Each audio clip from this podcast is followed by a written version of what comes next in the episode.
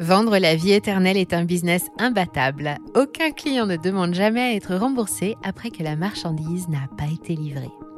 La vie éternelle, un concept qui anime l'homme depuis qu'il a pris conscience de sa fragilité et du caractère temporaire de son passage sur Terre.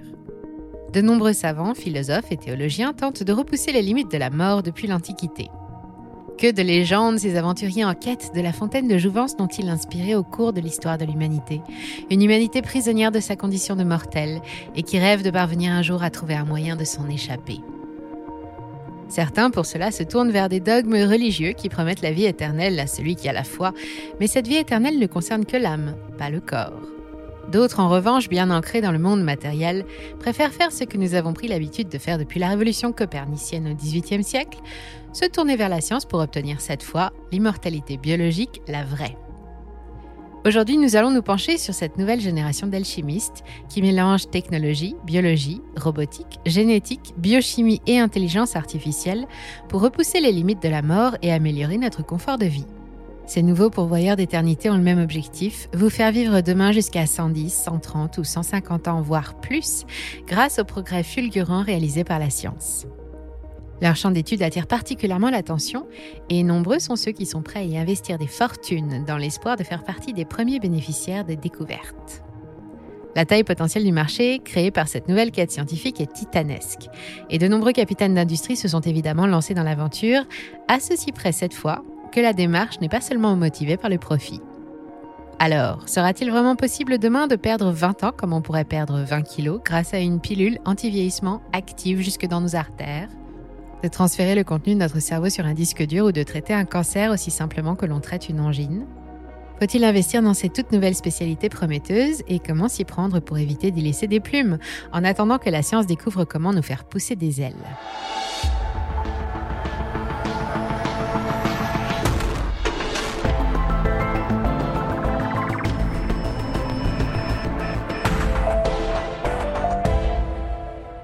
La vie éternelle est un thème récurrent dans la plupart des mythologies et religions du monde.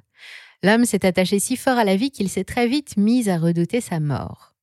L'immortalité est l'apanage des dieux, tandis que synonyme de fin inéluctable, parfois de souffrance, la mort est un ennemi qui met inexorablement fin à l'existence d'un être.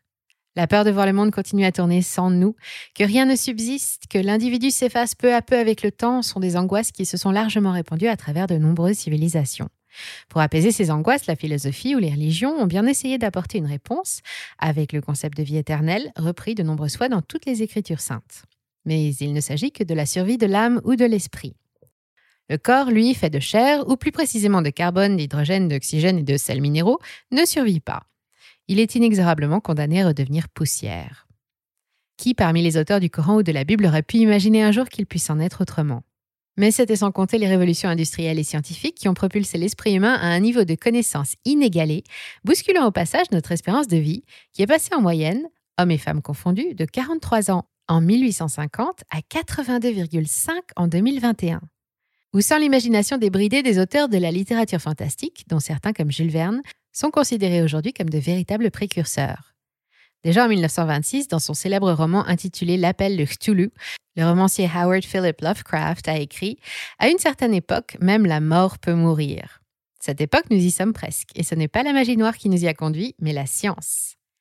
Depuis le début des années 2010 et avec les progrès réalisés dans les domaines technologiques de pointe, de riches entrepreneurs se sont associés à de grands scientifiques pour envahir les marchés et séduire les investisseurs avec la plus belle des promesses.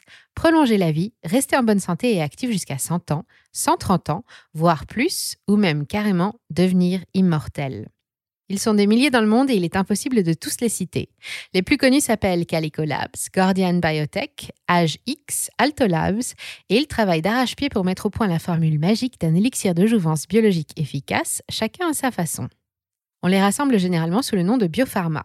Elles représentent un marché estimé à 752 milliards de dollars en 2020, en croissance de 15,8% par an en moyenne.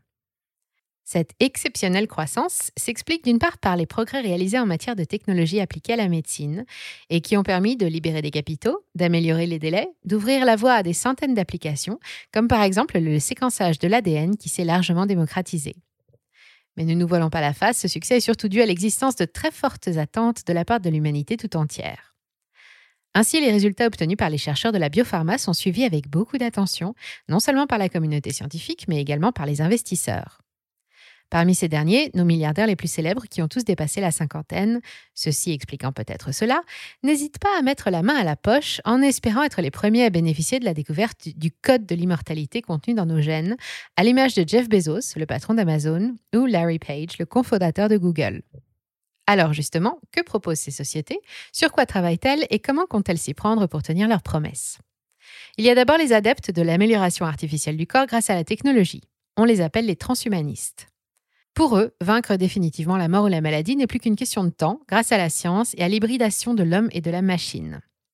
Pour que notre corps devienne parfait, il faudra accepter de le transformer, de l'améliorer artificiellement, de l'upgrader grâce aux biotechnologies, aux nanotechnologies et à la robotique. Et ce sera possible non pas dans 100 ans ni même 50 ans, mais dès 2030. Cela fait partie par exemple des projets de Ray Kurzweil, le directeur de l'ingénierie chez Google, l'homme qui ambitionne de devenir le premier immortel de l'humanité. Ray n'est pas qu'un ingénieur, c'est aussi un futurologue.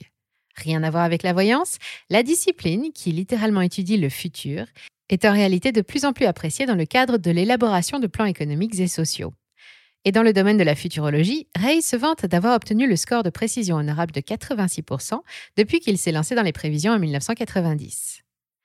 Il avait par exemple prévu la chute de l'URSS, la bulle de l'an 2000, l'omniprésence du Wi-Fi, la victoire d'un ordinateur aux échecs contre un être humain, les moteurs de recherche, Alexa ou la voiture sans chauffeur. Mais il a également prévu que dès 2030, l'intelligence artificielle dépassera celle de l'homme ou que les nanorobots remplaceront la médecine et signeront alors la mort des maladies. Peu importe ce que nous mangerons, boirons ou respirerons, car des milliards de micro-organismes artificiels s'activeront en permanence dans notre corps pour le nettoyer, expulser les matières nocives, cibler et détruire les cellules anormales ou réparer nos organes. Nous ne connaîtrons plus le cholestérol, l'obésité ou le diabète. Ce serait aussi la fin des cancers liés aux substances nocives qui nous entourent et qui s'accumulent dans notre organisme, produits chimiques ou polluants, systématiquement détruits par ce super système immunitaire artificiel qui, contrairement à nos cellules naturelles, ne meurt pas. Et s'il s'avérait que les nanotechnologies médicales prenaient plus de temps que prévu pour se faire une place sur le marché des nouvelles thérapies, Ray a une autre solution. Transférer son esprit dans une machine le temps que la science trouve le moyen d'en faire autre chose. C'est ce que l'on appelle cette fois cloner son esprit. Le corps meurt, mais la conscience individuelle, les émotions et les souvenirs survivent sur un support artificiel appelé un fichier de l'esprit. Ce fichier pourra ensuite être transféré sur un ordinateur ou une créature humanoïde mécanique que la science-fiction et la science tout court appellent un cyborg. C'est sur ce type de projet que travaille Calico, la biotech de Google, mais pas seulement. Calico et Altos Lab, les deux startups les plus avancées dans le domaine, vous proposeront prochainement de ralentir votre vieillissement jusqu'au moment où le moyen aura été trouvé de l'arrêter définitivement. La jeunesse éternelle, la vraie. Et pour cela, rien de plus simple. Il suffit de reprogrammer nos cellules, une spécialité qui attire beaucoup de nos milliardaires et donc de capitaux. L'objectif, identifier ce qui crée le processus de sénescence d'une cellule pour le bloquer, voire même l'inverser, et provoquer alors la régénération des tissus. La reprogrammation fonctionne selon un processus naturel, celui qui par exemple est à l'œuvre dans un œuf. L'œuf est constitué de cellules matures qui contiennent l'ADN des parents. Pourtant, il donne naissance à un être constitué de cellules neuves dont l'ADN est complètement renouvelé. Pour parvenir à leur fin, les labos tentent de convaincre le gratin scientifique mondial, comme l'inventeur de l'horloge épigénétique Steve Horvath ou la co-découvreuse des ciseaux à ADN Jennifer Doudna, de venir travailler pour eux. Ils offrent non seulement des salaires très motivants, mais leur promettent également de jouir d'une totale liberté dans leurs recherches. On retrouve aussi le docteur Juan Carlos Belmonte dans l'organigramme d'Altos Lab. Belmonte est certes un éminent chercheur, mais son sens de l'éthique a été sérieusement remis en question lorsqu'il a présenté sa première chimère à ses confrères en avril dernier. L'embryon mi-homme mi-singe créé par son équipe avait soulevé un vent de protestation dans la communauté scientifique. Néanmoins, avec l'aide des meilleurs savants et ingénieurs du monde, le vieillissement encore responsable de 70% des décès n'est aujourd'hui plus considéré comme un phénomène naturel. Vous ne le saviez peut-être pas, mais il s'est transformé en une simple pathologie, la plus universelle et la plus mortelle qui soit, car elle touche tout le monde et personne n'en échappe à moins d'en trouver le remède. Voilà qui donne une idée de la taille du marché potentiel. En 2021, Altos Lab a levé près de 270 millions de dollars de fonds pour financer ses recherches. Quant à Calico, fondée en 2013, elle pèse autour d'un milliard et demi de dollars, de quoi voir venir. Mais si la technologie de reprogrammation fonctionne et qu'il est possible aujourd'hui de rajeunir in vitro une cellule ou un petit groupe de cellules, les résultats des expériences menées sur des organismes complets et vivants comme des souris sont jusqu'ici décevants. La reprogrammation implique que les cellules traitées reviennent à l'état de cellules souches, mais elles perdent leur identité pendant le processus et le risque de formation de tumeurs devient alors trop important. Nous sommes donc encore loin de la mise en place d'une véritable thérapie anti-vieillissement accessible à tous. La solution viendra peut-être d'ailleurs de notre génome précisément, dans lequel Human Longevity, une autre pépite des biotech créée en 2014 avec 300 millions de dollars, cherche le code de notre immortalité. Elle s'est donnée pour mission de développer la plus importante base de données génétiques humaines pour la confier ensuite à une intelligence artificielle. Grâce à de nouveaux modes de lecture de notre ADN, l'IA est capable de prédire et de détecter certains cancers, problèmes cardiaques ou maladies dégénératives pour ensuite dicter le meilleur protocole préventif. Mais à terme, elle devrait finir par identifier exactement quels sont les processus à l'œuvre dans la dégénérescence de nos cellules. Pour vivre plus vieux et en meilleure santé, il sera préférable de prévenir plutôt que de guérir, mais sachez que si vous tombez malade ou que vous êtes victime d'un accident, la technologie et la science ne vous abandonneront pas non plus. Des sociétés comme Organovo travaillent par exemple sur la fabrication d'organes artificiels obtenus au moyen d'une imprimante 3D. La start-up a révolutionné le monde médical en 2014 avec l'impression d'un premier organe fonctionnel, un foie. Un procédé révolutionnaire baptisé bioprinter, ou en français bioimpression, permet d'obtenir des répliques synthétiques de tissus humains dont les applications médicales sont quasiment infinies. L'impression 3D fait déjà partie intégrante de la recherche médicale, notamment dans le cadre de la confection de prothèses ou de tissus vivants comme la peau. En bioimpression, les couches de cellules vivantes sont déposées entre deux couches de biomatériaux, un gel nutritif qui assure aussi la cohésion de l'ensemble, pour constituer progressivement un échantillon de tissu vivant acceptable par l'organisme. L'objectif à terme est de pouvoir imprimer un organe de remplacement complet à partir des propres cellules souches du patient et mettre fin au phénomène de rejet de greffe. Organovo a déjà fourni des tissus transplantés avec succès, des os, de la peau, du tissu rétinien ou cardiaque. Elle a même produit une super oreille composée de nanoparticules et de cartilage capable d'entendre des fréquences hors de notre zone d'acuité habituelle. Mais comme dans le cas de la reprogrammation cellulaire, le système n'est pas encore applicable pour la production de véritables organes complexes, trop complexes pour être imités comme un poumon ou un cœur, qui nécessitent d'être finement vascularisés et reliés au système nerveux. C'est aussi le cas du rein qui est constitué de milliers de néphrons, eux-mêmes constitués d'autres unités encore plus petites qui fonctionnent en parfaite harmonie et qui composent un ensemble difficile à reproduire. La seule expérience d'Organovo dans ce domaine s'est soldée par un échec rapide.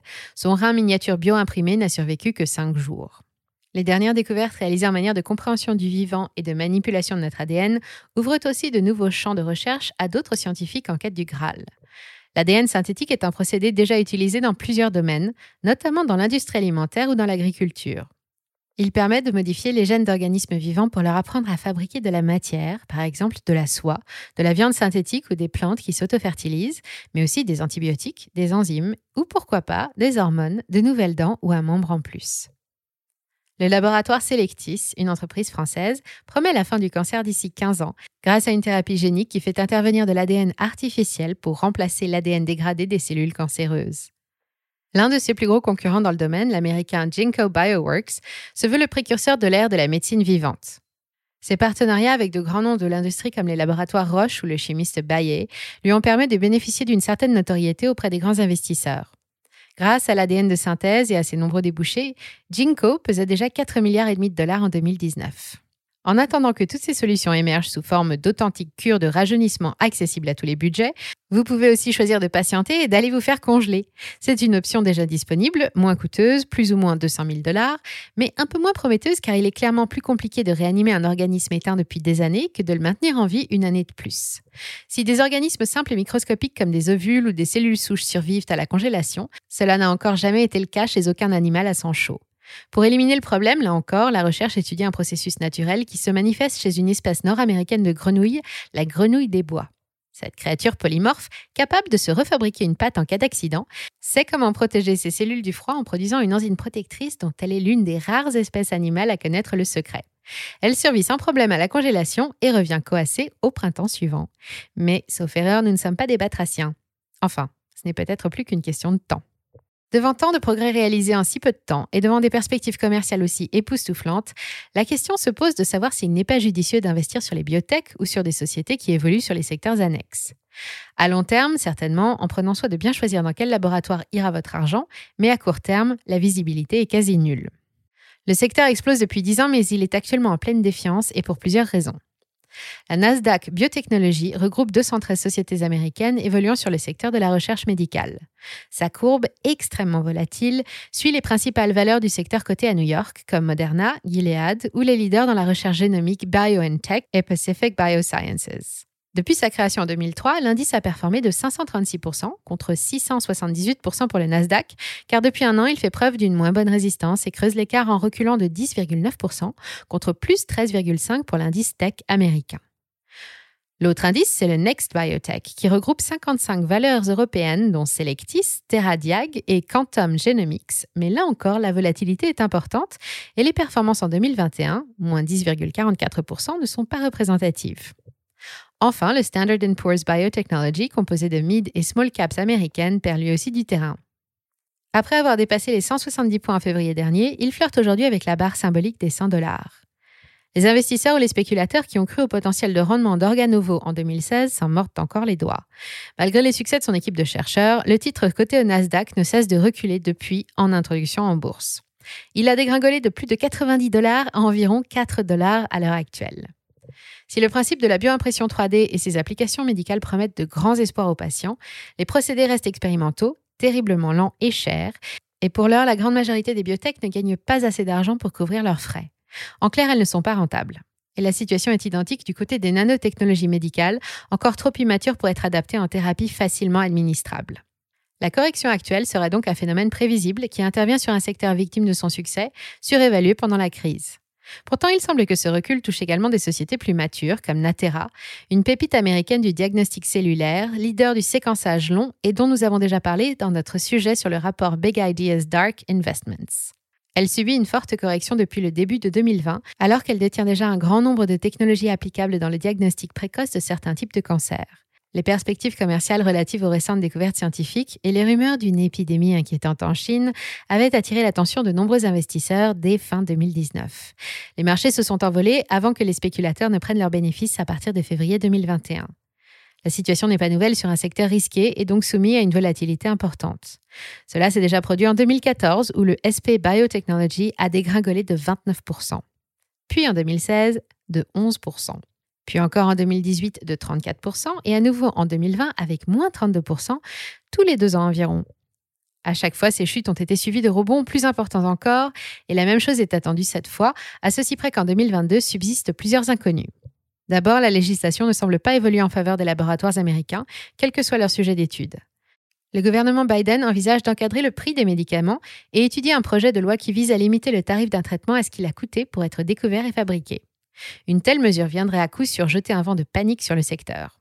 Les marchés sont donc toujours suspendus aux annonces de la Maison-Blanche, et même si personne ne sait encore ce que va devenir cette proposition, elle fait néanmoins peser un risque important à court terme. Autre inconnu, la crise sanitaire et les conséquences du stop and go de l'économie, ses pénuries et son inflation, qui pèsent elles aussi sur la recherche et sur son évolution à court terme. Nous sommes ici en présence d'un investissement passion et les milliardaires qui s'intéressent au sujet l'ont bien compris. Vous croyez en la science? L'une des techniques évoquées vous a convaincu et vous avez envie d'aider les chercheurs? Vous saurez être patient et vous êtes prêt à perdre une partie de votre capital? Alors oui, vous pouvez envisager de consacrer un peu de votre patrimoine, celui dont vous n'avez pas besoin. Il est possible d'investir en ciblant précisément sur une spécialité ou un laboratoire, ou s'en remettre au tracker disponible sur les indices que j'ai cités. Et puisque j'ai aussi cité le rapport Big Ideas, ARC Investment propose un tracker baptisé ARC Genomics, ciblant précisément les spécialités scientifiques telles que les thérapies ciblées, la bioinformatique et la bioimpression, le diagnostic moléculaire, l'étude, l'exploitation ou la création de l'ADN, et les applications de la génomique à l'agriculture ou à l'alimentation. Le tracker pèse actuellement 5 milliards de dollars qui sont investis à 93% sur des sociétés nord-américaines comme Teladoc, le leader de la téléconsultation, Intelia, qui utilise déjà les ciseaux génétiques CRISPR, ou Exact Sciences, l'un des spécialistes de la détection de cancers répandus comme la prostate ou le sein. Arc Genomics n'est pas disponible en France, mais il est possible de s'en inspirer pour se créer une stratégie personnelle. Sachez aussi qu'en tant qu'investisseur, vous serez aux premières loges quand les résultats des expériences seront annoncés, et avec un peu de chance, votre nom figurera sur la liste des premiers bénéficiaires d'une révision complète du corps, avec changement des pièces usées et sans dépose du moteur. Ne nous oubliez pas le moment venu et revenez nous dire dans les commentaires comment vous vous sentez. Nous avons essentiellement parlé des laboratoires ou des découvertes américaines ou européennes, mais la course à la vie éternelle est lancée partout dans le monde et les innovations sont trop nombreuses pour être toutes citées. Depuis 2017, la Chine s'est donné pour objectif de devenir le pôle mondial de la recherche médicale, tandis qu'un peu plus à l'ouest, en Arabie saoudite, un décret royal a créé un fonds d'investissement baptisé Evolution Foundation, chargé d'aider la science à trouver comment vieillir en bonne santé et plus longtemps. En Suisse, la Longevity Science Foundation a prévu également un budget d'un milliard de francs suisses pour ses propres recherches. Altos Labs, ce laboratoire qui recrute les stars de la science pour leur faire reprogrammer nos cellules, a été fondé par un milliardaire russe, Yuri Milner, qui s'est assuré du soutien du spécialiste mondial en cellules souches et prix Nobel 2012, Shinya Yamanaka, et les découvertes s'enchaînent. Tous ces efforts devraient évidemment profiter à l'ensemble de l'humanité. C'est tout au moins l'argument avancé par tous ces businessmen pour justifier les milliards investis et les entraves possibles à l'éthique scientifique. Et le débat fait toujours rage. Devons-nous à ce point jouer avec la vie pour détruire la mort et serions-nous vraiment prêts à vivre dans un monde où plus personne ne vieillirait? Et que penser de nos ressources environnementales qui souffrent déjà du déchaînement de notre développement technologique? Pourtant, qui peut refuser la promesse d'une jeunesse plus longue, d'une vie plus longue, de maintien en bonne santé du corps et de l'esprit plus longtemps? Tout cela se résume à savons-nous le faire? Si oui, quand pourrons-nous le faire? Sinon, les avancées technologiques à venir permettront-elles de trouver un autre moyen de le faire? Mais il reste de nombreuses questions en suspens, des questions essentiellement d'ordre moral telles que, même si nous le pouvons, devons-nous le faire?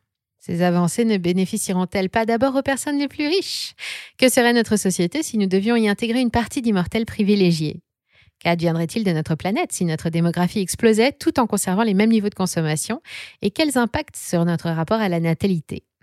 Toutes les réponses à ces passionnantes interrogations se trouvent dans un livre intitulé La mort de la mort, les avancées scientifiques vers l'immortalité, paru en janvier 2021. L'auteur, José Luis Cordero, un autre futurologue, est convaincu que la mort ne serait plus indispensable dès 2045. Il revient en détail sur les raisons qui motivent une telle foi dans cet ouvrage passionnant, facile à lire et qui invite à se projeter dès maintenant dans un futur pas si lointain. Merci d'avoir suivi cet épisode jusqu'au bout. Si ça vous a plu, on compte sur vous pour le partager autour de vous, laisser un like ou une bonne note et vous abonner pour être informé des prochaines sorties. Et moi, je vous dis à très bientôt sur Money Radar.